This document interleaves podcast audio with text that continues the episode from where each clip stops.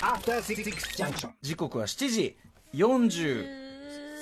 3分、えー、TBS ラジオキーステーションにお送りしているアフターシックスジャンクションパーソナリティのライムスター歌丸です。水曜パートナー。の TBS アナウンサー日々真央子です。ここからはまだ名前がついていない日常の場面や感情に新たな名前を与え声高に提唱していく新概念提唱型投稿コーナーです。さあ毎週水曜日に行っているのはこちらです映画館。それは最後のフロンティア。これはアトロクリスナーが数々の映画館を渡り歩きそこで出会った人間や体験したエピソードを紹介する驚異の投稿コーナーである。題してシアター一期一会。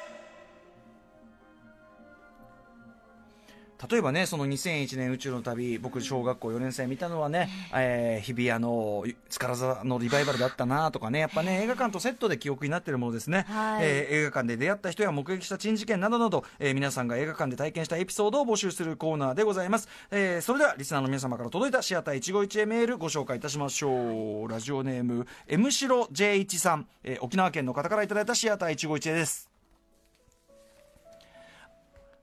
あれは僕が約20年前の中学生の頃3つ下のいとこと一緒に映画館、えー映画を行くことになりました、えー劇場は沖縄県、えー北谷町にある、えー美浜セブンプレックスというところで、えー那覇市に住んでいた僕らからはちょっと距離があり、えーバスを乗り継いで行かねばならず祖母が連れて行っていってくれることになりました。見に行く映画はポール・バーホーベン監督の「スターシップ・トゥルーパーズ」ほ当時中学生と小学生の我々はスター・ウォーズ的な何かなんじゃね？という感覚で映画を選び出し心ウキウキで見に行ったのですがご存知の通り腕や足は吹っ飛ぶわのぐちょぐちょ、え終盤にはでけえ脳みそのようなバグが出てきて人間の頭に管をぶっ刺して脳みそ吸うわのアグレッシブな内容。僕といとこは想定外ながらのも楽しく見ておりましたが気になるのはやはり祖母のリアクションです。鑑賞後なんか残酷だったね。大丈夫だった？と聞くと祖母は一言戦争もこの目で見てきてるから、なんともないさ。と、笑顔での返答でした。ほその時の表情は今でもよく覚えています。ずっと元気にしていたその祖母は今年の初めに96歳で他界しました。一緒に映画を見に行ったいとこと酒を飲みながら、この思い出を振り返ることがたまにあります。今思えば、映画を面白さ、映画の面白さに目覚めたのってあの瞬間だったよな。ばあちゃんも一緒だったな、と。えーちなみに祖母が劇中で一番のリアクションをしたのは、主人公と同じ部隊に所属する女兵女性兵との濡れ輪のシーンで、女性が脱いだ時に小さな声で、えっと、秋雨を、うん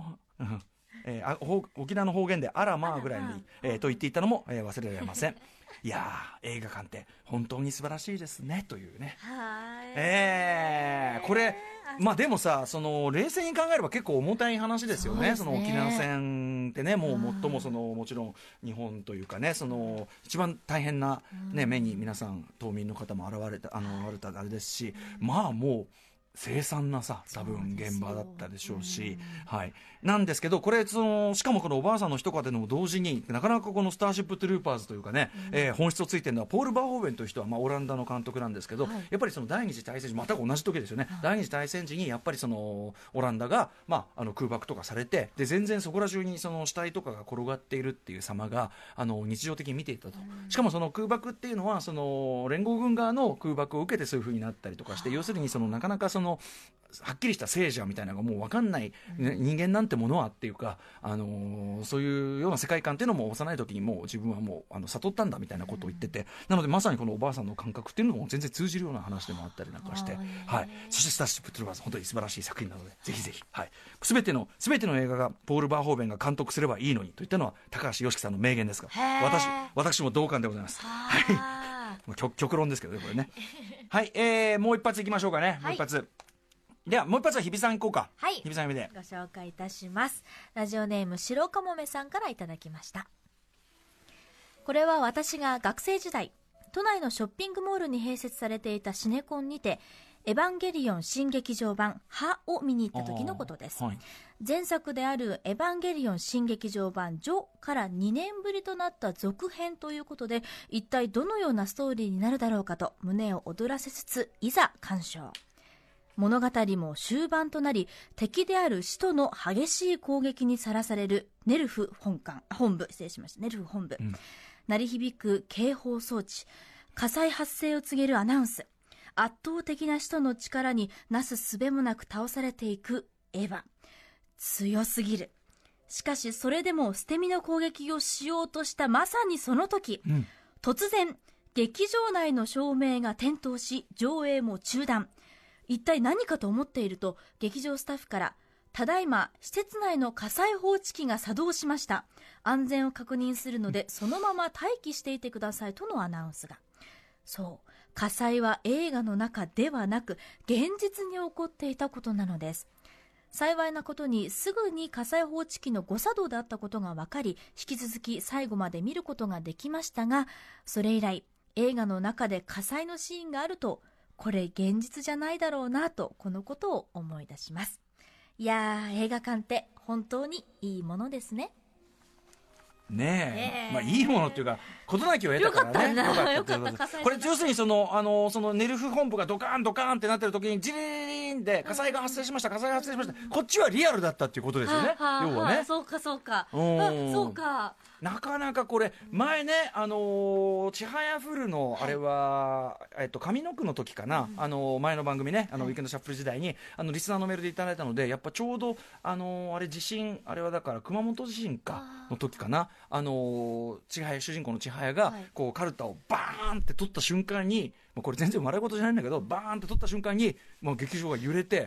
さすがさすが今時の映画はこういうね演出をするのかと思ったら 3D でと。そう本当に地震だったっていうね。そっちはまあ本当に地震だったんであんま笑い事じゃないんですけど、うん。まあ、そういうありますよね、こう実際の出来事とリンクみたいなね。ね、やっぱ見てるものが実際実物になると本当なんか夢の中にいるというか夢から覚めてるのか覚めてないのかわからないあのね感覚っていうか、そうねそうね、うん。現実とね、まあ、実際その例えばそのあの劇中のあれがこう出てきちゃってその非常に怖い目にあったりするタイプの、まあ、はい。ホラー映画なりなんなりっていうのもまああったりするからなかなかこれ侮れないものがありますよね。うん。はい、あとまあ災災害時っていうとこれを思い出すのはやっぱあの311の東日本大震災のそのはい。翌日にこの番組やった時に、まあ、いろんな人からあのリスナーからこうどうだったみたいなメールを募集するというのをやった時に、あの映画見ててそのちょうど地震ありましたという方でその時のそのあの映画館のあれ新宿武蔵野館かな？武蔵野館だったかな？あののあの会員の方の対応がものすごくこう要するにご自身だって怖いだろうにあのすごくちゃんとしていただいてっていうのがすごく感動的だったりしましたね。そんなようなこともありました。まあもう当然映画を見てる時もね何が起こるか分かんないんでね。そうですね、はい、気を張ってはいいきたい気を張って。というような感じでございます、うん。今日はここまででございます、はい。さあということで、はい。皆様からのメールまだまだお待ちしております。本日水曜日にお送りするシアター一期一会のほか月曜日月曜日。うん。ひくみ火曜日ザ極論空手。おっす木曜日俺は名探偵コナン。なんかちょっとふざけちゃった、なんてえ？オスでちょっとたれて照れちゃってなんかぜ？変な感じに。全然全然いいですよ。すいませんなんか一人で照れちゃった。そのぐらいのふざけいいんですよ日比さん。そそんなのふざけのうちに入りませんか？ら大丈夫です。全然どんどんふざけちゃって自分で言いながらちょっと照れちゃったはいいいですよ、はい。これ、そうそういうとこいいとこです。よね。ね国民の孫、さすがです。はい。そ金曜日は？金曜。だけはですね、2コーナー用意されております。やりきるだけが正義ではない、時にはやらないことも大事。そんなメールを募集するやらない勇気なんですが、もうすっかりメールがばったり途絶えております。みんなやらない勇気発揮してるおいちょっとお前ら、ちょっと勇気ありすぎだぞやらない勇気もお願いしますね。えーもしくは考えるのを諦めた全人類に送る真の思考停止。こちらは非常に好調に、おはい、えー順調にメールを送っていただいております。はい。すべての投稿コーナーへの宛先は、歌丸アットマーク tbs.co.jp までお待ちしております。メールが採用された方には番組ステッカー差し上げております。以上、新概念提唱型投稿コーナー、水曜日はシアター一期一へお送りしました。After 66 Junction.